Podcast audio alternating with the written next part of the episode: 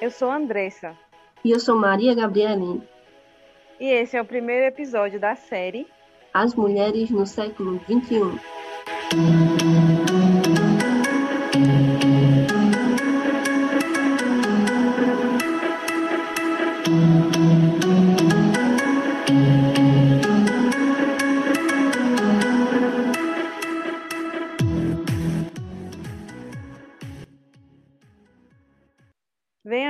A gente descobrir quem é a mulher na TI com Vanessa Dantas. Professora do Departamento de Ciências Exatas e coordenadora do projeto IT Girls do Campus 4 da Universidade Federal da Paraíba. Primeiramente, bem-vinda, Vanessa, ao nosso espaço no UOMA 21 e obrigada por aceitar o convite de participar desse podcast. Por favor, se apresente e conte um pouco de sua trajetória. Olá, eu que agradeço né, o convite de vocês. É sempre bom poder falar sobre esse tema, falar sobre mulheres né, nessa área de tecnologia. Então, eu sou Vanessa Dantas, eu é, sou atualmente professora do Campus 4 da UFPB, lá na, na cidade de Rio Tinto, é, e eu sou de Campina Grande, na Paraíba, e fiz graduação e mestrado lá, no campus da UFCG, e depois que eu terminei o mestrado, eu sabia que eu queria ser professora, e aí eu fui, me mudei para João Pessoa, porque na época não tinha faculdades é, que eu pudesse dar aula lá. Eu me mudei para João Pessoa e comecei a dar aula em faculdades particulares em João Pessoa, que é onde eu moro hoje. E seis anos depois que eu estava dando aula em faculdades particulares, eu passei no concurso lá para o UFPB de Rio Tinto e faz 12 anos que eu estou lá. Então, são 18 anos ensinando nessa área de TI e sou muito feliz, sou uma professora muito realizada por fazer isso.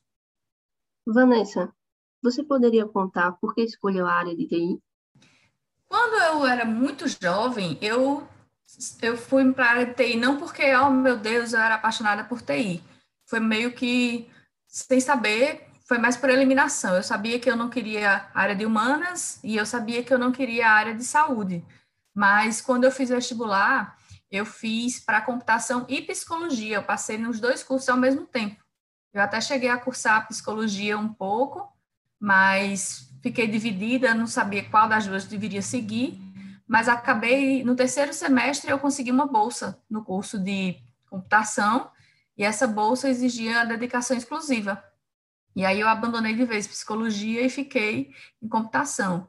E aí eu sempre falo para os meus alunos que é, não foi um amor à primeira vista, do tipo, ah, no primeiro semestre eu já me apaixonei pelo meu curso e soube que era aquilo que eu ia fazer. Não, eu só fui ver disciplinas que realmente me encantaram lá pelo quarto semestre. E aí eu tive a certeza que eu estava no lugar certo, que era aquilo que eu queria mesmo.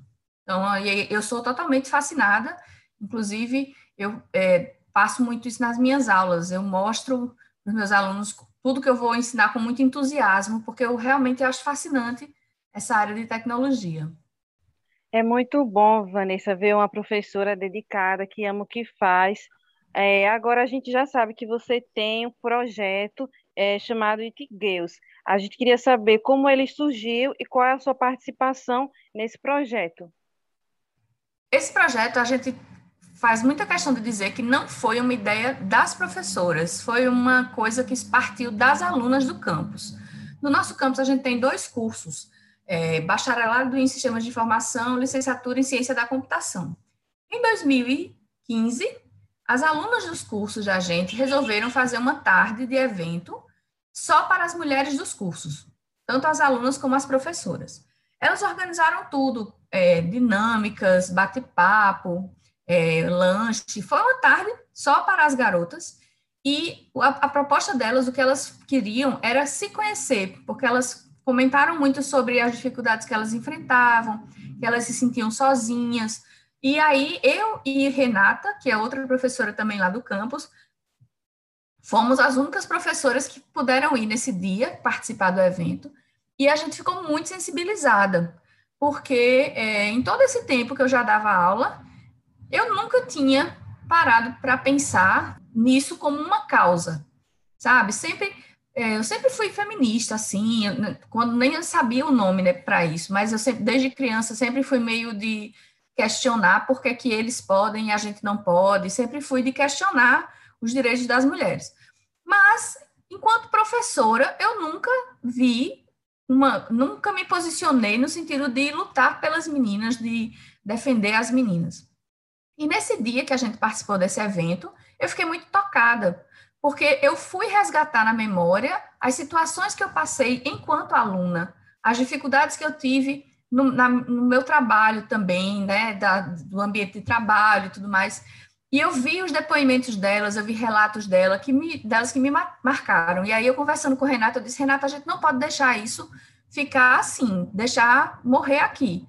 Então, a gente foi, começou a estudar sobre isso, começou a conhecer outras pessoas que também já traba, trabalhavam gênero e tecnologia, e aí, em 2016, começo de 2016, a gente criou o projeto IT Girls, lá no, no campus de Rio Tinto. Então, a ideia é, é, a gente queria criar um grupo que desse apoio tanto para as meninas que quisessem entrar nos cursos, como para as meninas que já estavam nos cursos de tecnologia da universidade.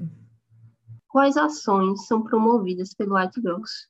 Quando a gente foi pesquisar, antes de criar o projeto, a gente percebeu que existiam vários grupos já, na época, 2015, né, por ali, no Brasil já existiam vários projetos, inclusive hoje a gente tem é, apoio do Meninas Digitais, que é um programa maior, é, chancelado pela CST, Sociedade Brasileira de Computação.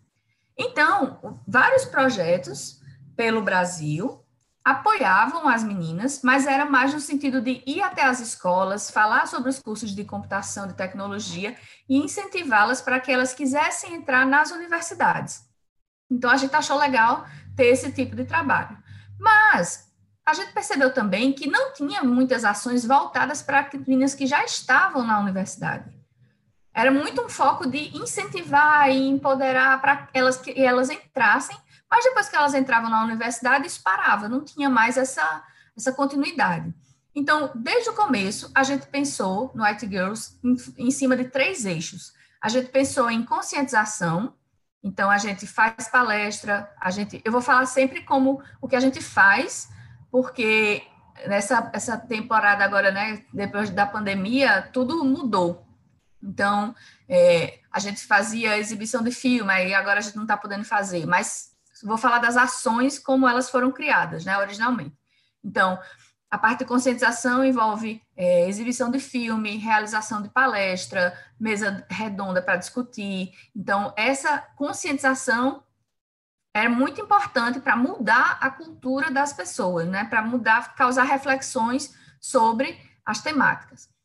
Outro eixo muito importante é a capacitação, é fazer oficinas tanto para apresentar ferramentas como para desenvolver aptidões, né, habilidades de raciocínio lógico, principalmente, de pensamento computacional, nas escolas e na universidade, com meninas, para que elas percebam, que elas despertem para essa área.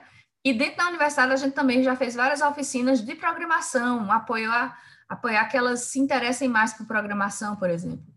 E tem um outro eixo que é pesquisa. Então, a gente começou a fazer pesquisa. A gente já pesquisou sobre evasão de meninas, a gente já pesquisou sobre as egressas do, dos cursos da gente, o que é que elas estão fazendo hoje.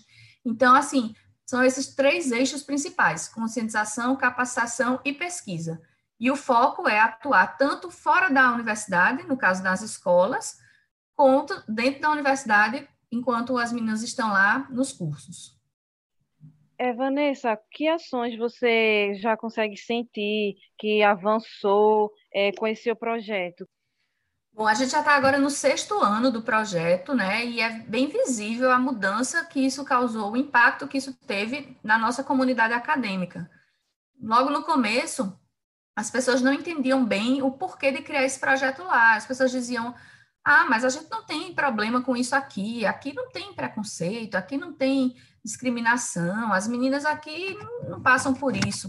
E aí a gente descobriu que passavam sim, né? A partir do momento que a gente começa a mexer, começam a aparecer os comentários, começam a aparecer aquelas, as histórias vêm à tona, né? É, então a gente percebeu o seguinte: nunca havia se falado sobre gênero na nossa área de tecnologia lá no campus, e depois que chegou o White Girls, tanto os alunos como os próprios professores passaram a falar. Então, é muito legal de ver, por exemplo, quando chega o Dia Internacional da Mulher, os próprios homens professores vão para a sala de aula e eles falam sobre a história do Dia da Mulher, eles dão é, depoimentos sobre as mulheres na história da computação, isso sem a gente nem sugerir, sem a gente falar nada. Depois, os alunos é que vêm contar para a gente, ah, hoje o professor falou sobre isso e tal. Então, a gente conseguiu conscientizar o corpo, né, de a, a comunidade universitária para ter um outro olhar. Então, a partir do momento que a gente começa a mostrar, é, a gente já fez umas perguntas do tipo, pessoal, por exemplo, os professores da área de hardware, principalmente hardware, redes, né? E a gente começou a perguntar: vocês já notaram que não tem muitas meninas nessa área e tal? Se você tivesse que escolher para trabalhar com você, tem uma menina e tem um menino, você vai escolher quem? E eles começaram a refletir sobre isso. E até a gente teve um caso de um professor que chegou para mim e disse assim: ó, fiquei pensando sobre aquilo que a gente conversou e tudo, e eu decidi que eu vou orientar alguma menina no TCC nessa área, que eu vou incentivar, que eu vou apoiar. Então, são essas coisas que são pequenas, grandes mudanças. A gente já teve também muitos relatos de é, alunas que chegam e dizem: Ó, oh, eu não desisti do curso por causa do projeto, porque eu vi, eu me senti acolhida, eu me senti representada, eu me senti é, mais forte para ficar, para é, bater as críticas que eu recebi e tudo mais. Então, tudo isso são mudanças que só foram possíveis porque o projeto começou a mexer nas estruturas que a gente tinha antes lá. Vanessa, sabemos que não somente na área de TI, mas como outras áreas, as mulheres sentem muita resistência. E no IT Grows, acredito que não foi diferente. O que vocês fizeram a respeito para driblar essas barreiras? Quando a gente vai mexer com questões, principalmente culturais, não é uma coisa muito fácil, né? Não é uma coisa muito tranquila. Como eu disse, no primeiro momento, quando a gente cri, quis criar o projeto lá, a, a, primeira resistência assim foi: ah, mas a gente não tem esses problemas aqui. É como se, não, não, nós não precisamos falar sobre isso, né? Os problemas não existem. Então, no primeiro momento, houve uma resistência a encarar a realidade dos nossos dos nossos cursos, da, das nossas atitudes, né? Aquela coisa assim, ah, não preciso refletir sobre isso, né? Teve também muito questionamento sobre algumas atitudes que nós tivemos, por exemplo, atitudes afirmativas que a gente chama. É, quando a gente criou o projeto, a gente começou a submeter, a gente não tinha recursos, então a gente começou a submeter para editais internos da universidade para conseguir bolsas, porque a gente, bom, a gente precisava é, ter recurso para é, incentivar a participação das pessoas no projeto, nada mais justo. Quando a gente conseguiu algumas bolsas, a gente naturalmente, foi uma coisa que a gente nem pensou, nem fosse um, nem era uma coisa assim a ser discutida. A gente lançou um edital para selecionar alunos e a gente deixou claro que qualquer pessoa poderia concorrer às vagas, mas que as bolsas seriam destinadas apenas para as garotas. Ou seja, os rapazes poderiam ser voluntários no projeto, mas apenas as garotas seriam bolsistas.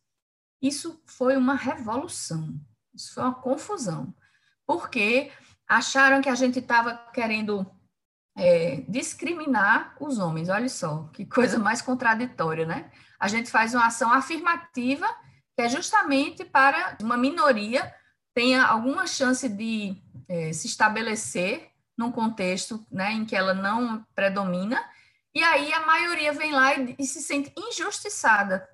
Eles já são tão privilegiados e quando a gente consegue alguma coisa para a minoria ainda se sentem prejudicados. Então isso foi muito difícil, porque aí os meninos começaram a falar mal do projeto e começaram a falar mal das meninas que faziam parte do projeto, é, elas, eram xingadas de feministas, né? Naquela, naquele contexto, imagina, aí você diz assim, ah, mas ser chamada de feminista era um xingamento, a gente é um campus de interior, então a cidade de interior é uma cidade pequena, com um viés religioso muito forte, então os meninos batiam muito nessa tecla, sabe? Ah, como é que você pode ser religiosa e tá defendendo isso da, de ser feminista, da, da mulher ser igual ao homem e tal. Então, assim, foi uma confusão É, foi difícil no começo, teve muita resistência, era as, as, meio que querendo desmerecer ah, esse projeto de menina e tudo mais. Só que a gente resistiu, a gente foi forte, tanto as, as coordenadoras como as alunas. A gente bateu o pé e disse: não, a gente chegou para ficar. E estamos aí, né? Seis anos. Nesses seis anos, a gente já é, participou de vários eventos, já publicou artigos, já foi apresentar esses artigos em congressos em vários lugares do Brasil. A gente já botou stand numa feira que tem aqui de tecnologia é, chamada Spotec, e aí nessa feira a gente estava lá com stand e pessoas de vários lugares do país até passavam por lá e conheciam o projeto. A gente já deu entrevista na rádio, já deu entrevista na, na TV, tá aqui, ó, rendendo podcast, a gente já fez assim, já espalhou a notícia do projeto e essa, inclusive, isso já serviu de inspiração para que outros projetos fossem criados também, o que deixa a gente bem, muito feliz. Né? Quem sabe vocês aí, ouvindo agora falar sobre esse projeto, se inspiram também e, de repente, criam um projeto na universidade de vocês. Seria ótimo. Se vocês quiserem conversar com a gente para pegar algumas dicas, a gente está super à disposição. Porque quanto mais grupos tiver para apoiar as meninas nessa área, melhor. Né? A gente só tem a ganhar quando se junta. É muito importante. Pode deixar, Vanessa. Agora a gente vai lhe aperrear muito. É, agora, esse projeto ele foi pensado para é, solucionar queixas que as alunas traziam. Agora, quais eram essas queixas e quais são e como vocês tentam resolver, dialogar para solucionar isso? A principal queixa da mulher na área de tecnologia, eu acho que é a solidão. Elas se sentem muito sozinhas. Primeiro, você chega na, na universidade, é uma coisa que a gente vivencia lá. Primeiro semestre, às vezes, você tem uma menina na turma. Já aconteceu de eu ter uma turma que não tinha nenhuma, né? É, e, mas aí, quando tem uma, quando tem duas, é aquela coisa de você se sentir meio peixe fora d'água. Quem vai ser minha turma aqui? Com quem é que eu vou fazer trabalho em grupo? Com quem é que eu vou dividir minhas dificuldades?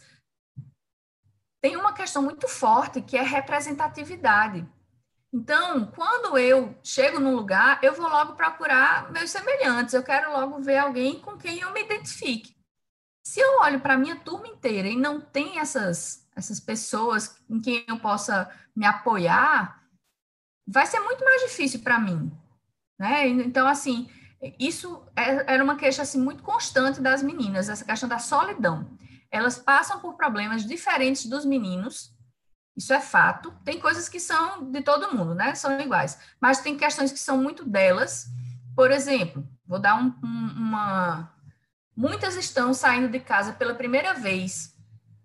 E aí, a gente é um campus de interior, mas elas vêm de várias cidades e às vezes estão indo morar lá pela primeira vez, sozinhas, fora da casa dos pais, e aí elas têm que se virar com tudo. E na, nessa cidade, elas são muito é, vigiadas né, pela própria situação. A gente já viu meninas que contavam para a gente assim: ah, fica todo mundo olhando que horas as pessoas entram na nossa casa, que horas saem, fica todo mundo fazendo comentários. Então, assim, cultura mesmo de, de interior, né, de julgar por exemplo, imagina uma menina que tem que fazer um trabalho em grupo com três meninos e de repente eles vão na casa dela fazer trabalho, isso já dá um, já dá o que falar, né? Já é um problema. Então, assim, tem essa questão da solidão e é, é importante criar esses vínculos, essa o que a gente chama de rede de apoio. Então, quando a gente começou a fazer o White Girls e tudo, os primeiros encontros, a gente achava que tinha poucas meninas no curso, porque um semestre tinha uma, outro semestre tinha duas, no outro semestre só tinha mais uma. Mas quando a gente junta todas, tem alguns eventos que a gente faz que são para todo mundo, meninos e meninas, e tem eventos que a gente faz que são só para as meninas, que é justamente para a gente conversar sobre essas questões. A gente às vezes consegue juntar 30 meninas. Então, cadê? Não eram poucas? Não, elas não são poucas, só que elas estão espalhadas. Então, o importante é que quando elas se juntam, elas se sentem mais fortes. Né? Então, isso é super importante. Questões, queixas que elas fazem também. Isso, então, falta apoio, falta representatividade. É, muitas vezes os meninos não dão crédito a elas, né? Eles por eles já começarem, eles são incentivados mais cedo a mexer com tecnologia, então eles já chegam na universidade sabendo mais, sabendo é, mais avançados, então muitos já chegam sabendo alguma coisa de programação e elas não sabem, e aí elas se sentem ficando para trás, e aí elas acham que tem que estar iguais a eles, e aí gera uma, uma certa competição, e aí se elas não vão bem, elas são é, tipo desmerecidas, ah, seu lugar não é aqui, esse tipo de coisa, sabe? Então, é uma necessidade muito grande que, de serem incentivadas. É, a gente tem uma, um fenômeno que não foi programado, não foi planejado, mas que favorece muito o nosso campus. É, a questão da representatividade. Lá nós temos 10 mulheres professoras na área de TI. Isso significa praticamente 50% do quadro de professores. Então, isso é sensacional. Por quê? Porque as meninas vão passar o curso inteiro vendo mulheres assumindo disciplinas-chave. Inclusive, a primeira disciplina de programação são mulheres. Eu estou com uma turma, tem outra mulher ensinando a outra turma. Na segunda disciplina de programação, é uma outra mulher também que ensina. Então, eles aprendem, a base deles de programação é feita por mulheres. Então, isso já dá uma quebra de paradigma gigante. E isso não impacta só as meninas, isso impacta muito os meninos também, porque já vai quebrar na cabeça deles essa ideia de que os homens é que sabem programar, os homens é que revolucionam. Não, eles vão aprender a programar com mulheres, eles vão já ter um referencial inicial feminino. A gente sabe que nem todas as universidades podem fazer isso, né? Colocar mulheres nos primeiros períodos. Mas a gente já existem até artigos falando sobre isso, o quanto é importante, enquanto isso mexe com a permanência do, de alunas no, nos cursos, quando elas têm professoras ensinando no primeiro período as disciplinas de programação, de é, introdução ao computador, por aí. Então, tem coisas, tem queixas que a gente pode resolver de forma simples, criando redes de apoio, criando grupos de, de conversa, grupos de WhatsApp para discutir assuntos em geral. E tem outras que não necessariamente dependem da gente, como eu disse. Foi circunstancial os professores terem, as professoras, no caso, terem feito o concurso para lá, terem sido aprovadas, é, mas a gente pode sim ter uma, uma busca, né, por tentar colocar quando o departamento tiver professoras, tentar colocá-las nessas disciplinas-chave para mudar essa visão que se tem. Bom, Vanessa, infelizmente estamos chegando no final do podcast, mas gostaríamos que você desse conselhos para as mulheres que pretendem ingressar ou já estão na área de TI. O melhor conselho que eu posso dar para você é persevere. Persevere porque esse lugar é seu. Não deixe ninguém dizer a você que você não pode, que você não deve, que esse lugar não é para você. Porque enquanto tem gente dizendo isso, tem muito nome de muitas mulheres que foi apagado da história, principalmente da história da computação, e que de uns anos para cá isso vem sendo resgatado, né? A gente tem filmes saindo aí, é, documentários que têm trazido à tona os nomes dessas mulheres graças a projetos como White Girls e muitos outros, né, que a gente está fazendo questão de botar isso em evidência. E é, a gente tem que fazer isso, a gente tem que parar de ter como referência. Se você chega em qualquer primeiro semestre de computação e perguntar ah, quem são os seus ídolos, todo mundo só vai falar o cara do Facebook, o cara da Apple, todo mundo só vai falar os nomes dos homens. Quem são as mulheres? A gente precisa botar os nomes das mulheres em destaque. A gente precisa idealizar essas mulheres e tê-las como referências. E quem sabe uma de nós que está aqui falando não vai ser uma referência, não precisa ser uma referência mundial, não. Seja uma referência para alguém da sua comunidade. Né? Então, assim, a gente tem vários casos lá de uma menina que entrou no curso porque assistiu uma palestra do White Girls, por exemplo, na escola dela, e ela achou o máximo, e aí ela quis fazer o curso. Já aconteceu, a gente já teve mais de um caso desse.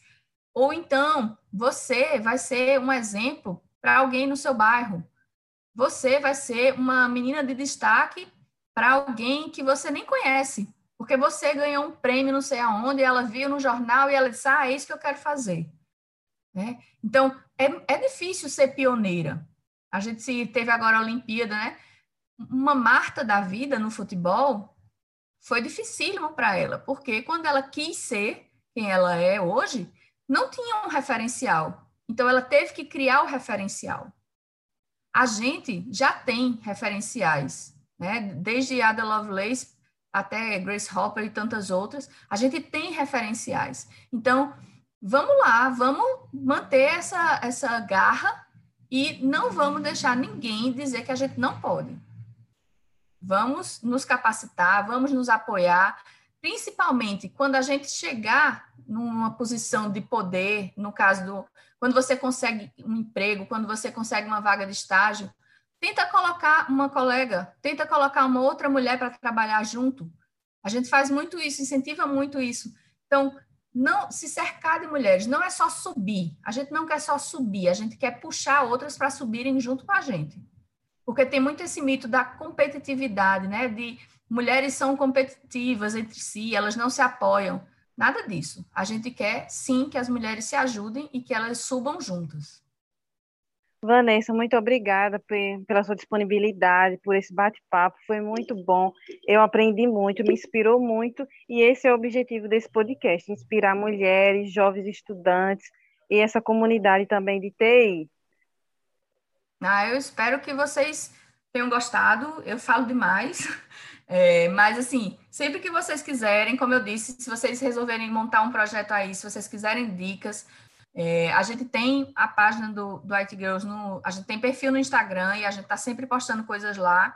Mas vocês também podem entrar em contato comigo, eu dou várias dicas por onde começar. E assim, eu sou suspeita, eu estou falando muito do IT Girls porque é o meu projeto, mas existem muitos outros projetos, principalmente se vocês forem beber na fonte lá né, do Meninas Digitais, tem um monte de outros projetos referenciados por eles, e vocês podem pegar ideias ótimas e implantar no campus de vocês. Certo, vamos trabalhar nessa ideia, porque eu sinto mesmo que lá no nossa, nosso curso está precisando mesmo dessa inspiração e desse gás. E para quem ficou até aqui com a gente, quem ouviu esse podcast, quem se inspirou um pouco, aguarde os próximos que virão.